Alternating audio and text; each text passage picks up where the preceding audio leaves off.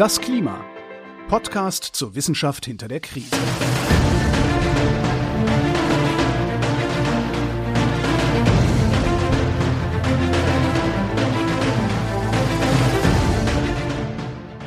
Hier ist das Klima, der Podcast zur Wissenschaft hinter der Krise. Wir lesen und erklären den aktuellen Stand der Klimaforschung jeden zweiten Montag mit Florian Freistetter und mit Claudia Frick. Hallo. Hallo. Ja.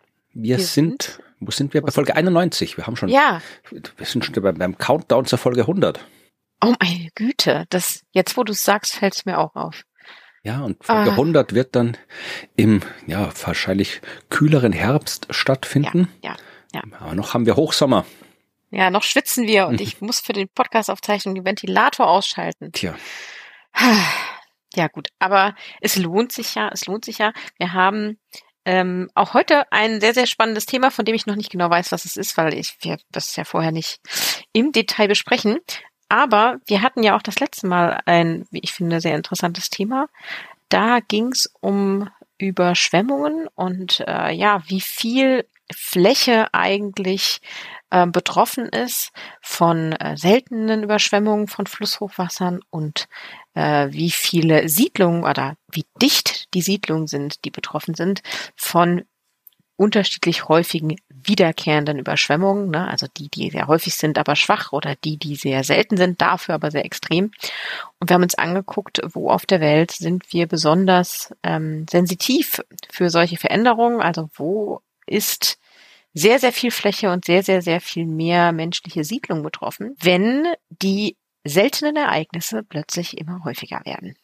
Ja, es war eine ja. spannende Arbeit. Ja, jetzt geht's um was ganz anderes in dieser Folge. Ich habe mir überlegt, äh, was ich mache. Also ich überlege mir immer, was ich mache für den Podcast, aber das Problem ist ja, dass wir jetzt nicht mehr diese vorgegebene Struktur durch den äh, Sachstandsbericht des IPCCs haben, mit dem wir die ersten 75 Folgen zugebracht haben. Da mussten wir uns nicht überlegen, was wir machen, weil das stand im Bericht drin und wir sind in der Reihe nach durchgegangen. Ja. Jetzt äh, ja. ist die komplette gewaltige Menge an Klimaforschungsoutput äh, auf uns geschleudert und wir müssen aus diesem äh, ja aus diesen Unmengen an Forschungsergebnissen, die da Tag für Tag veröffentlicht werden, immer ein Ding raussuchen, das wir im Podcast besprechen und das ist natürlich schwierig, weil es gibt so viel, es gibt so viel, was interessant ist, es gibt ja auch so viel, was wichtig ist. Also es ist immer schwierig zu sagen, welche Forschung ist wichtig, welche Forschung ist nicht wichtig, aber ich habe vor kurzem erst wieder eine Story gelesen, wo es darum ging, äh, dass das erste Mal ausgewertet worden ist, äh, zumindest in Österreich, welches Potenzial politische Maßnahmen hätten. Also die haben ganz geschaut, was wird alles äh, von der öffentlichen Hand finanziert, wie ist der CO2-Output von dem Ganzen und was kann man davon einsparen. Also da ist genau quantifiziert worden, wie viel CO2-Emissionen wirklich im Verantwortungsbereich der, ja, der Politik liegen. Also wo sie sagen könnten, wir machen das jetzt nicht mehr, was wir bis jetzt gemacht haben, und dann haben wir so und so viel weniger CO2 oder wo die Ansatzpunkte sind. Wahnsinnig spannendes Ding. Äh, am Ende auch wahnsinnig deprimierendes Ding. Und äh, meine letzte Folge schon so deprimierend war, die ich äh, vorbereitet habe, habe ich gedacht, ich mache dann doch was anderes. Und Heb mir das mit der Politik vielleicht nochmal für eine spätere Folge auf, weil da wird es dann immer noch passen. Und mache jetzt das, was ich ja halb ernst angekündigt habe beim vorletzten Mal, nämlich was über Pilze. Oh, ich, ich liebe es. Ja, okay. Ja, also ich werde jetzt nicht, äh, das wird jetzt ja kein reiner Pilz-Podcast werden, werden sich dauernd über Pilze sprechen, aber äh, ich habe dann was gefunden, was ich interessant fand, was sich auch ein bisschen so auf die erste Folge, die wir über Pilze gemacht haben, bezieht. Das war Folge 84, da haben wir darüber mhm. gesprochen, äh, was Pilze in Sachen Klimawandel und Nahrung äh, zu bieten haben. Also da ging es um eine Arbeit, die untersucht hat, welche Arten von Pilzen kann man wo anbauen und tatsächlich Pilze als Nahrungsmittel. Meine Pilze gibt es ja auch Unmengen. Also es gibt ja nicht nur Pilze, die man essen kann, sondern es sind ja auch Mikroorganismen. Das ist ja alles Mögliche als ein Pilz, ja. Und äh, da ging es aber speziell um Nahrungsmittel und die Frage eben, wie viel Potenzial haben Pilze als Nahrungsmittel? Und wir haben festgestellt, dass sie einerseits ja klimagünstig sind, weil Pilze CO2 bilden und vor allem Pilze, die zusammen mit Pflanzen wachsen, äh, dafür zu sorgen, dass äh, Pflanzen dann mehr CO2 bilden, als wenn sie nicht da in Symbiose mit Pilze wachsen würden und ja, dass man Pilze auch durchaus gut essen können. Also, dass das nicht die Welt retten wird, wenn wir jetzt alle irgendwie nur noch auf Pilzkonsum umsteigen, aber das klingt auch so dubios, Pilzkonsum, aber dass wir ähm, da tatsächlich ja durchaus äh, eine Option haben, uns klimagünstig zu ernähren. Und als wir diese Arbeit besprochen haben, habe ich eben auch erwähnt, dass äh, da in dieser Arbeit damals festgestellt worden ist, dass eben zehnmal mehr CO2 von äh, Pflanzen und Pilzen in Symbiose äh, gebunden wird, als wenn die Pflanzen allein leben. Und auch so ein paar Zahlen genannt, was für CO2 alles von den äh, Pilzen mit Pflanzen gebunden wird. Und dazu ist jetzt eine neue Arbeit erschienen, die sich alles nochmal sehr viel genauer angeschaut hat und nicht mehr nur auf das Pilz als Nahrungsmittel bezogen, sondern allgemein Pilze und eben sehr viel genauer und auch global. Das ist die Arbeit, die nennt sich Mycorrhizal Mycelium as a Global Carbon Pool. Die ist sehr spannend. Ähm, ich habe sie deswegen rausgesucht, weil ich beim Reinschauen ein paar Aspekte gefunden habe, die wirklich neu waren für mich. Die Arbeit ist auch in den Medien sehr stark besprochen worden, aber wie so oft halt äh, in den Medien ist, sucht man sich da ein Ding raus, was möglichst medientauglich ist und den Rest nicht. Und äh, das waren jetzt nicht die Dinge, die mich interessiert haben. Also in dieser Arbeit geht es im Wesentlichen um die Frage, was ist die Rolle der Pilze allgemein im CO2-Zyklus, in der CO2-Bilanz der Welt. Ja, also welche Rolle spielen Pilze, wenn es um die Speicherung, die Freisetzung von CO2 geht? Mhm. Und das äh, hat man sich da eben erstmals in dieser Genauigkeit angeschaut und, und das fand ich eben das Interessante, die haben auch mit einer schönen Einleitung begonnen. Also jetzt nicht einfach nur, ja, hier unsere Methode und Dings und unsere Ergebnisse, sondern die haben wirklich da auch probiert zu motivieren, warum die Pilze das tun, was sie tun, warum es relevant ist, sich mit den Pilzen zu beschäftigen, weil, und das habe ich nicht gewusst, dass diese Symbiose zwischen Pflanzen und Pilzen, dieses äh, Mykorrhiza-Dingens heißt das, äh, das heißt nicht Mykorrhiza-Dingens, das heißt Mykorrhiza, ähm, aber dieses Mykorrhiza-Ding, äh, wo halt ähm, Pilze und Pflanzen in Symbiose leben, das ist schon quasi älter fast als die Pflanzen selbst. Also das ist quasi die Art, wie Pflanzen sich entwickelt haben. Sie schreiben in der Einleitung, zu der Zeit, wo äh, die Wurzeln sich äh, aus der Evolution her von den Vorformen der Wurzeln, die Pflanzen gehabt haben, entwickelt haben, da hat diese, äh, diese Pilze und die Symbiose mit den Pilzen schon seit 50 Millionen Jahren gegeben. Also das ist jetzt nichts, was die Pflanzen irgendwie erst später gecheckt haben, dass sie das machen können, sondern das war schon immer so. Und das ist interessant, wenn man sich anschaut, äh, ja. wie sich die Pflanzen insgesamt evolutionär entwickelt haben. Also da bin ich kein Experte dafür, deswegen werde ich es recht kurz halten. Aber man kann sich das anschauen. Wir wissen ja, und das ist immer ein Thema, das man auch gerne hört, wenn Leute einem erzählen wollen, dass das ja alles nicht so schlimm ist mit dem Klimawandel und mit der Klimakrise, weil ja früher sehr viel mehr CO2 in der Atmosphäre war. Ja, ja, ja, ja. Mhm. Das wissen wir. Also wir wissen, äh, streiten wir übrigens auch nicht in der Wissenschaft, dass früher sehr viel mehr CO2 in der Atmosphäre war als jetzt. Aber das ist nicht der Punkt, worum es geht. Wir wissen, dass sich aus verschiedensten Gründen der CO2-Gehalt der Erdatmosphäre ändern kann, auch deutlich ändern kann. Also es gab Phasen, wo deutlich weniger CO2 in der Atmosphäre war als jetzt. Es gab Phasen, wo deutlich mehr CO2 in der Atmosphäre war als jetzt. Es gibt sehr viele natürliche Wege, wie sich das CO2 ändern kann. Und einer hat mit Pilzen zu tun. Da spreche ich gleich drüber. Aber all diese Veränderungen, die stattgefunden haben, die haben halt sehr, sehr langsam stattgefunden und nicht so schnell wie das, was jetzt ist. Das heißt, äh, die Lebewesen und das Leben auf der Erde hat sich halt im Laufe der ja, Jahrzehntausende, die diese Änderungen gebraucht haben oder noch länger, halt entsprechend angepasst. Und wenn ich sage, haben sich entsprechend angepasst, dann meine ich halt äh, unter anderem auch, dass sie halt ausgestorben sind oder so, ja, oder die Pflanzen sich irgendwie oder die Tiere sich irgendwie andere Habitate suchen haben müssen und so. Also das ist alles nichts, womit man irgendwie argumentieren könnte, dass uns die menschengemachte Klimakrise, die jetzt stattfindet, äh, ja, egal sein könnte wollte ich nur ja. vorausschicken. Es ist allen, die zuhören, vermutlich eh klar, aber ich wollte es nur vorausschicken, nicht, dass man wieder zitiert wird, ja, hier im Podcast das Klima sagen jetzt auch, früher war der CO2-Gehalt viel höher. Höher, genau. Ja, war er auch, ja, aber das ist, mhm. Äh, hat nichts mit der Krise zu tun, die wir jetzt haben. Ähm, das kann man sich wirklich anschauen. Also äh, es gibt viele verschiedene Gründe, warum eben der CO2-Gehalt sich ändern kann. Durch äh, die Plattentektonik zum Beispiel, ja. wenn Kontinente sich zusammenschließen oder wenn Kontinente äh, miteinander kollidieren und dann zum Beispiel Gebirge auffalten, ja, dann hast du plötzlich sehr viel mehr Oberfläche, sehr viel mehr Landoberfläche, weil so ein Gebirge ja, braucht Oberfläche und dann hast du sehr viel mehr Oberfläche, die verwittern kann und bei diesen Verwitterungsprozessen wird CO2 gebunden. Das heißt, wenn ein Gebirge entsteht, äh, führt das oft dazu, dass eben CO2 aus der Atmosphäre entfernt wird. Das ist ja. ein Prozess, wie sich eben äh, eine große Änderung an CO2 auswirken kann oder entstehen kann im Laufe der Erdgeschichte. Und wenn man sich das anschaut, dann kann man das auch schön sehen, wie halt dann ja so durch, durch äh, Plattentektonik, wie das dann eben korreliert mit dem CO2-Gehalt unter anderem. Aber was auch passieren kann, äh, kann man sich anschauen, wenn man sich den CO2-Gehalt von vor ja so 400 Millionen Jahren anschaut ungefähr. Da haben wir einen CO2-Gehalt in der Atmosphäre gehabt von 3000 ppm. Ja. Das ist viel, das ist ungefähr zehnmal mehr äh, als äh, es, zehnmal mehr als jetzt, stimmt schon nicht mehr, aber es war ungefähr zehnmal nee. mehr als so, ja, bevor es richtig arg geworden ist jetzt bei uns. Also wir sind jetzt mhm. bei 450, ich weiß es gerade nicht, irgendwas um den Dreh rum. Ja. Und äh, als wir geboren wurden, waren wir wahrscheinlich bei so 300 irgendwas. Um 330 oder so, ja. Irgendwie um den Dreh rum. Also, ja, aber so jetzt für das, was äh, jetzt wir in diesem Kontext besprechen, kann man sagen, damals war es äh, ungefähr zehnmal mehr. Das war die Palä, das Paläozoikum. Paläozoikum. Ich kenne mich da mit diesen ganzen Äras nicht so aus, aber das war das ungefähr. Und jetzt äh, ist die Frage, wenn man sich diese Kurven anschaut, diese Paläoklimakurven, sieht man halt, dass der CO2-Gehalt vor 300 Millionen Jahren, vor 400 Millionen Jahren begonnen hat, stark zu fallen. Also wie ich sage, stark fallen, meine ich in der Kurve bei vor 400 Millionen Jahren war der CO2-Gehalt halt sehr hoch, bei irgendwie 3000, 4000 und vor 300 Millionen Jahren äh, war er dann sehr weit unten bei irgendwie 300 ppm. Also er ist innerhalb von 100 Millionen Jahren schnell ja. gesunken.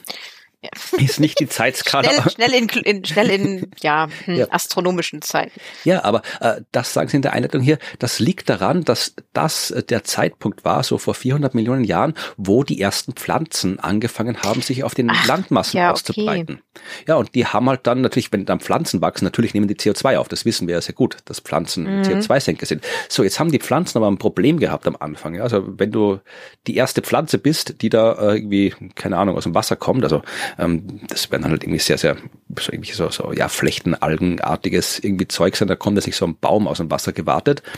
Vor allem gewartet. Ja, mit Füßen und so. Genau. Kam aus dem Wasser und ist dann ans Land. Ich gedacht, so, jetzt bleibe ich mal hier. Nee, aber äh, wenn du so eine erste Pflanze mhm. bist, dann ist da halt nichts. Da ist da halt, ja, Stein. Da gibt's keine, nicht die Art von, ja, Ökologie, die es heute gibt, die es gibt, weil es Pflanzen gibt, sondern die war halt noch nicht. Das heißt, die haben sehr viel äh, weniger Zugang zu zum Beispiel mineralischen Nährstoffen gehabt. Ja, weil da noch nichts war. Das heißt, die haben auch noch keine wirklichen Wurzeln ja. gehabt und so weiter. Aber durch die Symbiose mit den Pilzen haben sie es dann ein bisschen einfacher gehabt, sich auszubreiten, weil die Symbiose besteht ja gerade darin, dass die Pilze eben Nährstoffe von Mineralien aus dem Boden oder sowas äh, ja rausholen und an die Pflanze weitergeben die Pflanze äh, gibt dann halt wieder was an die, an die Pilze zurück und so weiter. Also diese Symbiose, die hat den ersten Pflanzen leichter gemacht, sich auszubreiten. Und wenn man sich das anschaut eben, wie die Ausbreitung sich dann eben im Laufe der Zeit ja verändert hat, wie immer mehr Pflanzen gekommen sind, hat man dann eben gesehen, dass dadurch eben dann auch die CO2-Level äh, gefallen sind. Also da haben die Pilze schon mal eine wichtige Rolle gespielt in ihrer Symbiose mit den Pflanzen, um den CO2-Gehalt in der Atmosphäre deutlich zu verringern. Und um Menschenleben zu ermöglichen. Naja, das war vor 300 Millionen Jahren noch nicht so. Ja, aber Vorarbeiten, Vorarbeiten. Also ja. ohne, ohne die Pflanzen, die Sauerstoff ja. liefern. Genau, also das, das war der Punkt, wo ich dann gedacht habe, okay, ich schaue mal das, äh, diese wissenschaftliche Arbeit doch noch ein bisschen genauer an, weil mir so noch nicht bewusst war, welche mhm. Rolle da Pflanzen, Pilze in der, im Klima der Vergangenheit gespielt haben. Ja. Ja, und wir wissen eben auch, dass eben durch die Pflanzen, durch die Pilze, äh, jetzt sind wir wieder in der Gegenwart, sehr viel Kohlenstoff in der Erde gespeichert ist. Und das haben sie auch nochmal irgendwie quantifiziert in der Einleitung. Ungefähr 75 Prozent äh, des gesamten irdischen Kohlenstoffes ist unterirdisch gespeichert. Mhm. Ja, ja, das ist eine Menge. Das ist echt viel. Also es lohnt sich, das war der Sinn der Vorrede, sich anzuschauen, was da unterirdisch alles passiert. Wenn man das ganze Ding verstehen will, die ganzen Kohlenstoff- und CO2-Kreisläufe. Und das war eben der Ausgangspunkt für die Arbeit. Sie haben sich jetzt wirklich den Anteil der Mykorrhiza-Pilze, also diese Pilze, die die Symbiosen eingehen mit den Pflanzen, sie haben sich angeschaut, den Anteil, den die Mykorrhiza-Pilze an diesen globalen Kohlenstoffspeicherpools in der Erde haben. Also wie viel äh, die Pilze da zum Speichern beitragen. Okay, also Kohlenstoffspeicherkapazität. So ungefähr, ja. Okay. Und äh, Sie haben das in der Arbeit gemacht, äh, indem Sie zuerst mal die unterschiedlichen Arten dieser Mykorrhiza-Pilze vorgestellt haben, welche äh, mhm. äh, es da gibt, und dann eben Ihre äh, aus der Literatur, die verfügbar war, die Daten, die verfügbar waren, eben äh, geschaut, was sind da die äh, Beiträge für die einzelnen Pilzarten und das dann entsprechend ja äh, aufgerechnet haben und dann noch ein bisschen geschaut, ja, wie machen die Pilze das alles? Also es ist auch wieder eher eine eine Übersichtsarbeit, ist eine Datenarbeit, mhm. die halt. Ah, das heißt, die haben Daten genommen, die schon frei verfügbar genau. waren und haben mit denen weitergearbeitet genau. unter einem anderen Gesichtspunkt. Ach, genau. Ja, äh, Open ich, Science. Genau, ich sage dann auch noch ein bisschen was zu den Daten, aber schauen mhm. wir jetzt erstmal an, weil wie gesagt, es ist für mich neu, für dich vermutlich auch und ja. wahrscheinlich auch für den größten Teil der Hörerschaft, bis auf diejenigen, die zufällig ExpertInnen sind, was äh, Pilze angeht. Ähm, welche Arten von Mykorrhiza-Pilzen gibt es denn eigentlich? Sie haben äh, fünf erwähnt. Äh, drei davon äh, werde ich ein bisschen genauer erwähnen, weil das sind so die wichtigsten. Äh, das sind die arbuskulären Mykorrhiza, die Ektomykorrhiza und die erikoiden Mykorrhiza. Schöne Worte. Ähm, ja. Ich habe eine Seite auf der Uni Hamburg gefunden, wo das in, in einer Vorlesung mal anscheinend behandelt worden ist. Und äh, die, ja, ich weiß nicht, ob ich sie verlinken werde. Sie ist wirklich sehr, sehr 90er Jahre so von der Gestaltung her. Ah, aber aber äh, ich habe die, die Unterüberschriften übernommen, weil sie haben nämlich die arbuskulären Mykorrhiza haben sie die Urform genannt, die Ektomykorrhiza als die Pilze des Waldes bezeichnet und die Erikoiden Mykorrhiza als Spezialisten fürs Extreme. Da hat man so ein bisschen mal. das, ist, das ist aber schön, das ist gleich mitgegeben, was die Funktionen sind. Genau, aber wir schauen natürlich ein bisschen genauer hin, was das ist. Also mhm. diese arbuskulären Mykorrhiza, das sind so ja die, die häufigsten Mykorrhiza-Pilze. Die tun sich mit so ungefähr 70 Prozent aller Landpflanzen zusammen. 55 ähm, Prozent der globalen Vegetation hat auf die eine oder andere Art mit diesen arbuskulären Mykorrhiza zu tun. Das sind so, ja, viele Gräser zum Beispiel sind da mit dabei, äh, viele krautige krautigen Pflanzen sind mit dabei. Und wobei ich jetzt nicht weiß, was äh, der Ausdruck krautige Pflanzen, ich glaube, das ist jetzt nicht irgendwie, das heißt, glaube ich, ein botanischer Fachausdruck und jetzt nicht irgendwie einfach so, da nicht wächst so Kraut ja. oder so. Also ich, ich, das klingt für mich so nach so flach wachsenden, wuchernden, aber ich bin absolut das Gegenteil von Experte. Ja, ich bin auch kein Botaniker, aber ich glaube, krautige Pflanzen, das sind die, die nicht verholzen. Okay, was, was ist verholzen? Naja, die, die, die dann irgendwie so, wo du eine Säge brauchst und nicht mehr die Gartenschere, würde ich jetzt mal als Laien ah, sagen. Okay, okay. Nehme ich. Ich finde es eine gute Erklärung. Okay, ja. ja. Also alles so Kräuterzeug und sowas. Ja, aber eben auch, auch tatsächlich auch viele Bäume sind auch dabei. Redwood, mhm. Zedern haben Sie hier erwähnt. Also die sind eigentlich auf der ganzen Erde verbreitet, aber hauptsächlich äh, in den Subtropen, da tauchen sie am meisten auf, diese arbuskulären Mykorrhiza-Pilze, die es da mhm. gibt. Also die machen ungefähr, wie gesagt, 70 Prozent aller Landpflanzen sind damit äh, irgendwo involviert. Das ist die häufigste Form. Dann kommen wir zu den Ektomykorrhiza, die Pilze des Waldes, wie sie die Uni Hamburg genannt hat. Und das sind eben, ja, äh, Ekto heißen die deswegen, weil Ekto ist äh, außen. Also ja. ich weiß nicht, welche Sprache, Griechisch, glaube ich, oder? Latein? Äh, ja. Äh, ab, oh Gott, ganz schlechte Frage ja. für mich. Jedenfalls äh, außen, weil die Pilze nicht in die Pflanzenzellen hineinwachsen, sondern sich genau, so, so außen ummanteln im Wesentlichen. Also, also da alles, was so drauf ist, wie das, was man sieht, wenn Pilze auf Bäumen wachsen. Ja, nein, nicht, nicht ganz, sondern wirklich, äh, wo du das dann wirklich äh, unterirdisch äh, auch eben so eine ja also so ein Netzwerk aus den Wurzelzellen äh, mhm. äh, der Pflanzen und den äh, ja Pilznetzen, die sich da so so was ja so so ganz nah aneinander wachsen, eben sich sich gegenseitig vernetzen, aber nicht ineinander reinwachsen und äh, bilden halt dann solche Netze, wo sie sich ganz nahe kommen und wo sie dann eben die Nährstoffe und den Kohlenstoff und so weiter alles austauschen können. Okay, das Gegenteil wäre dann tatsächlich wenn die sich, also ich Ja. versuche mir gerade nur Mhm. vorzustellen, wenn die Pflanzen befallen sind, also innen Ja. vom Pilz. Genau, das sind dann die Endomykorrhiza, die, und da bitte möge mich die, die informierte Hörerschaft korrigieren, äh, die Endomykorrhiza sind, glaube ich, die, die auch Ericoide Mykorrhiza genannt werden. Ich habe es nicht ganz Mhm. rausgefunden in der Recherche, ob Endomykorrhiza und Ericoide Mykorrhiza identisch sind oder ob das eine eine Unterklasse der anderen ist. Im Paper der Leute, die ich jetzt da hier bespreche, also in der, in der Facharbeit haben sie Ericoide Mykorrhiza äh, verwendet als Begriff. Ich habe in den deutschen Quellen, die ich benutzt habe zur Recherche, immer nur Ektomykorrhiza, Endomykorrhiza und arbuskuläre Mykorrhiza gefunden. Also, aber die sind auf jeden Fall irgendwie verwandt. Aber Endomykorrhiza ist, wie du richtig gesagt hast, das, wo sie dann wirklich hineinwachsen. Aber wir sind noch nicht fertig mit den Ektomykorrhiza. Äh, Das ist so typisch bei Birken, Buchen, Kiefer, Rosengewächse. Äh, Man findet es in manchen tropischen Wäldern, manchen tropischen Bäumen. Äh, 25 Prozent der globalen Vegetation hat mit diesen Pilzen zu tun, sind aber eher so im, im Norden. Ja, also die höchste Dichte von diesen, das höchste Auftreten dieser Ektomykorrhiza findest du in der Taiga zum Beispiel, in den Taiga-Regionen.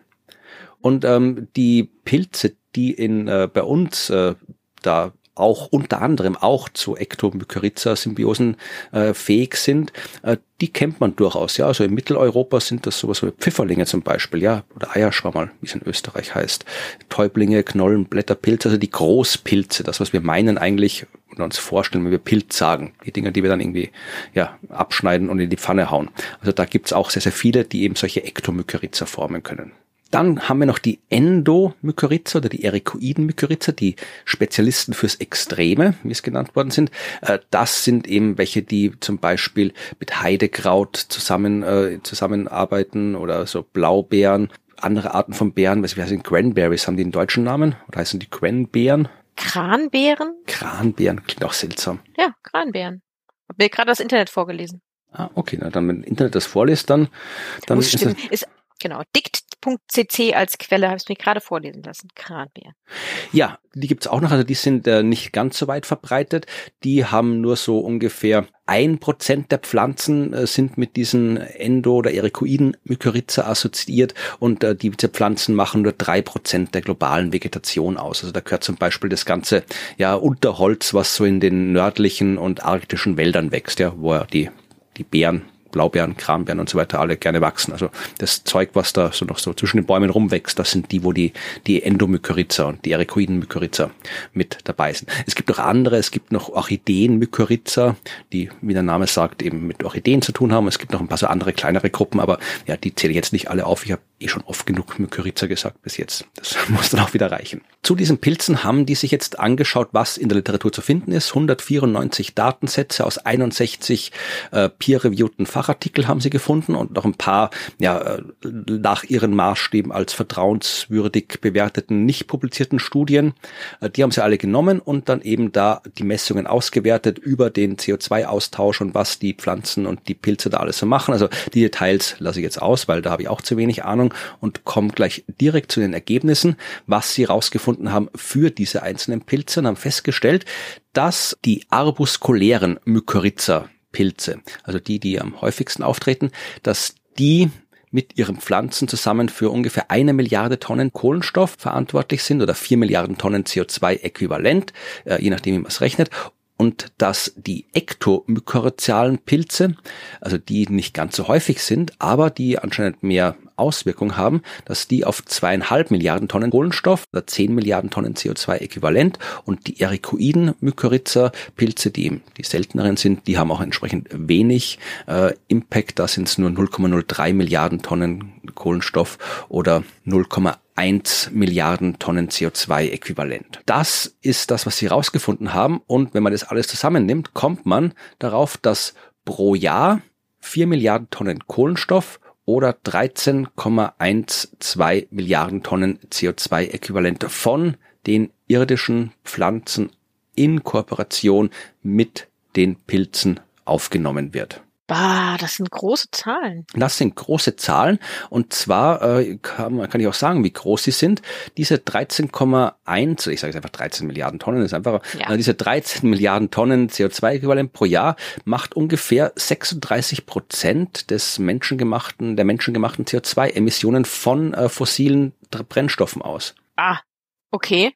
Das ist viel. Ja, also ein Drittel also dessen, was wir Drittel, so, ja? ja, was wir so, also das äh, wird von den Pilzen aus der Luft geholt. Äh, ist jetzt übrigens jetzt, äh, bevor die Idee jemand hat, kein Grund, dass wir in große Freude aufbrechen. Es ist nicht so, dass da jetzt ein Drittel plötzlich aus unserem CO2-Budget rausfällt, über das wir bis jetzt nichts gewusst haben.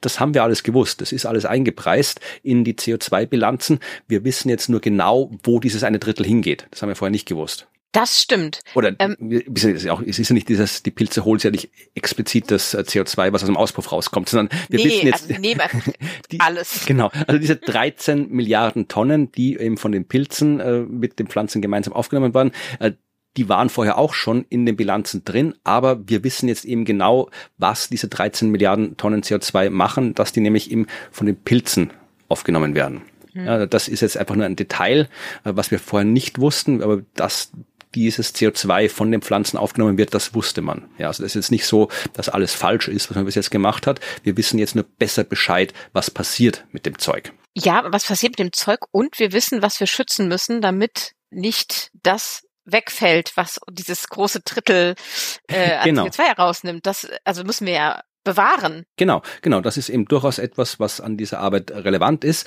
Und äh, bevor ich zu dem komme, habe ich mir gedacht, ich schaue mir mal kurz an, weil Sie das auch im äh, Paper geschrieben haben, wie die Pilze das eigentlich machen. Also die haben das auch für alle Pilz-Mykorrhiza-Arten aufgeschlüsselt. So im Detail mache ich es nicht, aber was sie halt machen, ist das, was eh alle Pflanzen machen. Sie nutzen das, den Kohlenstoff einmal, um ihre eigenen ja, Körper aufzubauen, also ihr, ihr, ihr Myzel-Netzwerk aufzubauen. Aber ich habe in diesem Bericht auch das schöne Wort Nekromasse gelernt. Weißt du? ist auch, mein Kopf sagt Nekromancer. Ja, fast. Direkt. Und das, okay. Fungal Necromass, die pilzige, also Pilznekromasse. Das ist im Wesentlichen ein toter Pilz. Das ist die Nekromasse. Also wenn ein Pilz äh, stirbt, dann löst er sich ja nicht sofort auf, sondern der ist ja da irgendwie unter der Erde zum größten Teil und da ja verrottet er nicht sofort, sondern er wird eben dann ja diese Nekromasse und dieses tote Gewebe, das hinterlässt ähm, ja so eine Art, wie nennt man das, so eine Art Gerüst von organischem Material und dieses Gerüst holt zwar nicht mehr aktiv äh, Kohlenstoff für die Pflanze aus der Luft. Aber es kann dieses Gerüst, das der tote Pilz hinterlässt, ja, die Erde ein bisschen stabilisieren und äh, diese Erde kann da ein bisschen größer werden, also die, die Erdpartikel, die Bodenpartikel können da an diesen toten Pilzgerüst äh, größer wachsen.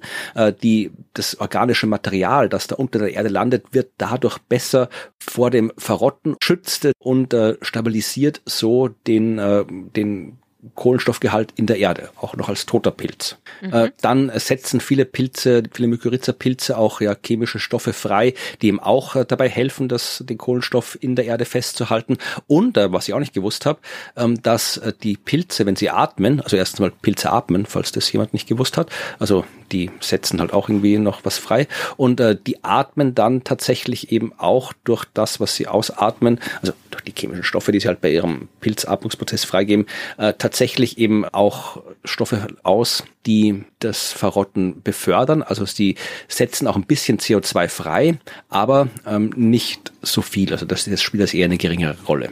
Okay, also Verrottungsbeschleuniger. Genau, aber sehr viel häufiger eben und im größeren Ausmaß eben äh, Verrottungsverhinderer äh, durch wenn sie da irgendwie mit ihren toten Stoffen ihre Gerüste hinterlassen und so weiter. Also Pilze sorgen eher dafür, dass Zeug nicht verrottet. Und wenn man das jetzt alles zusammenfasst, dann kommt man eben zu dem Schluss, dass die Pilze, die Mykorrhiza-Pilze, wie sie schreiben, ein Major Global Carbon Pool sind. Ja, also ein, ein mhm. wirklich wichtiger globaler äh, ja, Speicher für Kohlenstoff. Die Hälfte von dem, was eine Pflanze an Kohlenstoff speichert, hat mit dem Pilz zu tun. Wow, okay. Also das, was wir sonst immer eigentlich Pflanzen zuschreiben ne, und sagen, ja, Pflanzen sind so wichtig, ist eigentlich weil da auch Pilze mhm. sind. Genau. Und das ist eben wichtig, wie du gesagt hast, erstens mal, dass man es weiß und dass man auch weiß, was man mhm. schützen soll und so weiter. Aber man kann damit natürlich auch die Klimamodelle verbessern, weil wenn man da jetzt einfach nur die Pflanzen ähm, drin hat, als weiß ich nicht, wie, wie detailliert Pflanzen in den Klimamodellen drin sind, aber man kann die Pflanzen jetzt eben auch mit ihren äh, Mykorrhiza-Partnerpilzen da in die Modelle reinstecken. Und das hat natürlich dann auch wieder ganz viele Detailauswirkungen. Also wir wissen zum Beispiel, dass ganz viele ja, Pestizide, äh, Mittel, die irgendwo bei der Landwirtschaft verwendet werden, dass die auch nicht so super für Pilze sind. Ja, und das muss man sich auch Gedanken machen, dass da eben nicht an die Pflanzen vielleicht hops gehen, die dann nicht so relevant sind, wenn man da jetzt ein unter Anführungszeichen Unkraut wegtut, obwohl Pestizide ja eh nicht für Pflanzen sind. Wie heißen die, äh, die Pflanzen wegmachen? Die heißen nicht Pestizide, sondern Herbizide, äh, wie auch immer. Also die, diese ganzen äh, Mittel, die da verwendet werden, dass die dann eben auch Auswirkungen auf die Pilze haben können und wenn man das jetzt nicht so auf dem Schirm gehabt hat wie bis jetzt, dann ja, unterschätzt man oder überschätzt man vielleicht auch die Auswirkungen, die solche ja, Landwirtschaftspraktiken auf äh, den globalen Kohlenstoffkreislauf haben. Ah, war eine interessante Arbeit. Vor allem, ich habe jetzt über die Details dieser ganzen Pilze und Pilz-CO2-Speicher käme nicht aus. Ich bin da durch die, durch die Paleo-Pilzforschung hängen geblieben in der Einleitung. Aber äh, ich fand es dann doch interessant, dass man sich das eben erstmals offensichtlich in dem Detail angeschaut hat. Also, das ist eigentlich erstaunlich, ne? Also, oder, oder ist es, also, gefühlt, äh, zum einen dass es irgendwie so eine neue Erkenntnis ist, die die Welt nochmal erweitert, ne? also die Gedankenwelt, die man so hat. Und zum anderen tatsächlich nochmal aufzeigt, wo eigentlich die, dieses ganze CO2 gespeichert wird, wenn es nicht nur die Pflanzen sind. Also das ist ja echt ein ganz anderes Denken. Und ich wusste nicht, also Pilz Appreciation ist angesagt. Wir müssen ja. uns ja bei den Pilzen bedanken genau. dafür. Und das ist ja bisher, bei mir war das bisher jedenfalls so noch nicht angekommen. Ja, bei mir auch nicht. Und darum habe ich gedacht, äh, rede ich noch ein bisschen drüber. Und äh, zum Abschluss noch eine zweite Arbeit, die ich jetzt aber nicht in im Detail durchbesprechen werde, äh, aber nur kurz erwähnen wollte, die ich noch gefunden habe. Das ist auch wieder Big Data Pilzforschung, die da gemacht wurde von der Uni Bayreuth, die anscheinend irgendwie so einen Pilzschwerpunkt haben dürften. Äh, die haben sich Folgendes angeschaut. Äh, die haben Daten auch gesammelt von der ganzen Welt global. Äh, sechs Millionen Datenpunkte und Datenpunkt heißt in dem Fall, äh, sie haben geschaut, zeitlich, geografisch, wo wächst ein Pilz also den, den also Fruiting Peak haben sie es genannt, also das wirklich da, wo halt die Fruchtkörper ausgebildet werden, das Zeug, was man mhm. wirklich sammelt, wenn man es im Wald sammelt. Und das haben sie sich angeschaut, wirklich äh, global äh, und dann für die verschiedenen ähm, Klimazonen, die es so gibt auf der Erde, also hier in den, in den Tropen, in den äh, Subtropen, in den borealen Zonen, also den haben wir eh schon oft genug gehabt, diese ganzen äh, Klimazonen und geschaut, wie ist es da zeitlich und räumlich verteilt, hat man anscheinend in der mhm. Ausführlichkeit auch noch nicht gemacht und äh, man sieht da, ich werde es im Detail besprechen, ihr könnt euch in der Pressemitteilung, die deutlich einfacher zu lesen ist als das Fachpaper, auch die Bilder anschauen, da sieht man eben schön das, was man eh kennt, wenn man jetzt zum Beispiel da wohnt, wo wir beide wohnen, eben ja so in mhm. Mitteleuropa, dass man eben vor allem im Herbst so einen Peak hat bei der beim Pilzwachstum und einen kleineren Peak auch noch im Frühjahr und ähm, dass wenn man in den weiter in den Norden geht, dann wird der Herbstpeak deutlich höher als der Frühjahrspeak und wenn man sich dann irgendwie ja so die die Tropen anschaut, da ist es eigentlich egal, da wachsen die Pilze eigentlich fast immer. Also das, oder halt, da, da gibt es diese, diese jahreszeitlichen Peaks nicht mehr, weil es auch die Jahreszeiten nicht gibt. Also sie haben wirklich mal geschaut, mhm. wie ist so das Pilzwachstum in Raum und Zeit verteilt auf der Welt und dann eben auch ein bisschen geschaut, ähm, wie das sich ändern könnte durch die Klimakrise. Ja, weil da natürlich sich das Klima ändert. Darum heißt es ja Klimawandel und Klimakrise. Und ja ein schönes Zitat äh, eines also des, des Hauptautors, des Erstautors Franz Sebastian Gra. Der hat gesagt in der Pressemitteilung, das bedeutet auch ganz konkret, dass Pilze bei uns bald nicht mehr zwangsläufig im Herbstsaison haben, sondern erst im Dezember wachsen oder sich saisonale Muster ganz auflösen. Das heißt, da kannst du am Weihnachten Pilze sammeln gehen. Äh, also ich gehe ja sonst nie Pilze sammeln.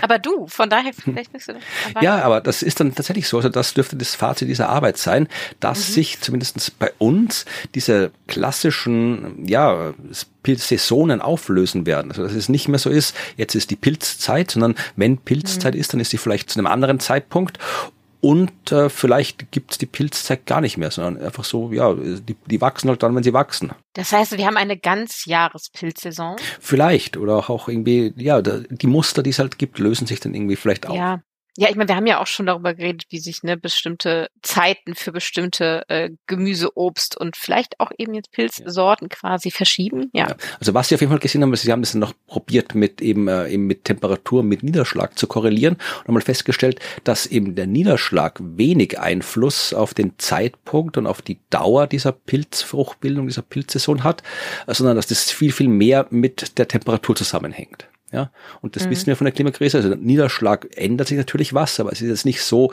dass man sagen kann, es wird jetzt äh, linear mehr wie Niederschlag oder linear nee. weniger Niederschlag, sondern ja. da ändern sich einfach die Niederschlagsmuster. Aber bei der Temperatur können wir da schon sagen, dass die Temperatur steigen wird. Und mhm. deswegen mhm. können die dann eben auch feststellen, weil es offensichtlich, behauptet zumindest die Pressemitteilung, wusste ich auch nicht, dass die beiden von der Uni Bayreuth die ersten sind, die Pilzvorkommen im Jahresverlauf auf globaler Skala erforscht haben. Ja, hat mhm. anscheinend noch niemand gemacht bis jetzt. Aber weil sie das jetzt gemacht haben, können Sie eben auch sagen, wenn das alles wirklich eben so signifikant von der Temperatur abhängt und die Temperatur sich signifikant ändern wird in Zukunft, dann müssen sich auch die Zeitpunkte der Pilzsaisonen ändern. Ja, aber das war heute mein, mein, mein Pilz Podcast-Thema. Und äh, wir werden vermutlich auch irgendwann nochmal über Pilze reden, aber ja. äh, beim nächsten Mal suche ich mir wahrscheinlich dann etwas aus, das keine Pilze sind, obwohl Pilze urspannend sind. Also kann man nichts sagen. Ja, aber vielleicht, vielleicht machen wir eine Pilzpause. eine Pilzpause. ja. Oder wir reden über Pilz in Form von Bier. Ja, das ist natürlich auch gut. Ich meine, gut, der Hefepilz, der, der hat immer Saison. Mhm. Ja, das, das war's dann mit unserer heutigen Folge, mit unserer heutigen Sommerfolge, die sind ja alle ein bisschen kürzer. Und äh, wir freuen uns äh, über Feedback wie immer äh, ihr schreibt uns so fleißig Nachrichten. Das äh, ist super erfreulich und das könnt ihr natürlich gerne weiterhin tun, ne? per E-Mail über podcast.dasklima.fm oder über Mastodon, Twitter an unsere direkten Kanäle. Und ihr könnt äh, euch die Shownotes in Ruhe angucken. Die Pilzpaper von heute äh, sind da natürlich verlinkt. Und wir freuen uns, dass ihr dabei seid äh, und abonniert habt, äh, positiv bewertet hoffentlich. und ähm, ja, wir freuen uns, wenn ihr weiterhin dabei seid und wir in den nächsten Folgen dann ein wenig weniger über Pilze, aber weiterhin sehr viel über das Klima reden. Ja, das wird Schau mal, wir haben noch keine Ahnung. Oh doch, wir haben schon Ahnung, was passiert. Wir Ach. haben ja, ja, ja, äh, wir haben ja äh, im Sommer, wie gesagt, weil wir auch ein bisschen irgendwie Erholung haben wollen oder Erholung brauchen, ähm, kürzere Folgen als sonst, obwohl so, so viel kürzer sind sie eigentlich gar nicht. Fällt mir ja, ein auf. bisschen. Ein bisschen, ja. Also ich, aber die nächsten beiden Folgen, also die beiden Folgen, die jetzt im August kommen, die werden nicht nur unter Umständen kürzer sein. Die werden äh, auch ja ohne uns stattfinden. Also schon auch mit uns, aber weil wir festgestellt haben, dass es schwierig ist, äh, Aufnahmetermine zu finden, wo wir beide Zeit haben, haben wir uns was anderes ausgedacht. Und was wir jetzt ausgedacht haben, äh, werdet ihr in den nächsten beiden Folgen hören, weil äh, es wird noch natürlich zwei nächste Folgen geben. Es wird alle zwei Wochen eine Folge das Klima geben. Es wird nichts ausfallen, aber es gibt äh, ein bisschen eine Abwechslung zu dem, was es äh, bisher gab hier im Podcast. Ja, Seid gespannt. Ja. Wir sind's auch. ja. Und was das ist, das hört ihr in zwei Wochen. Bis dahin verabschieden wir uns und sagen Tschüss. Tschüss.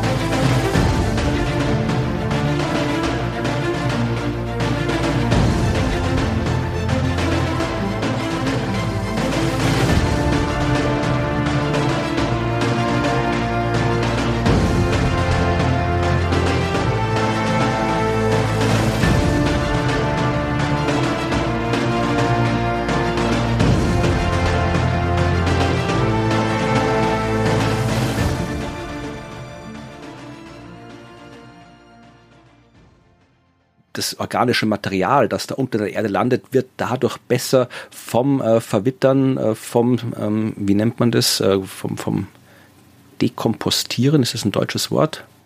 De Entkompostieren? Ja. Nein. Also, also, was tut, was tut eine Pflanze, wenn sie am Boden rumliegt? Na, sie Verrotten, kompostiert. verrotten, das habe ich gesucht, nicht Ja. verwittern, verrotten.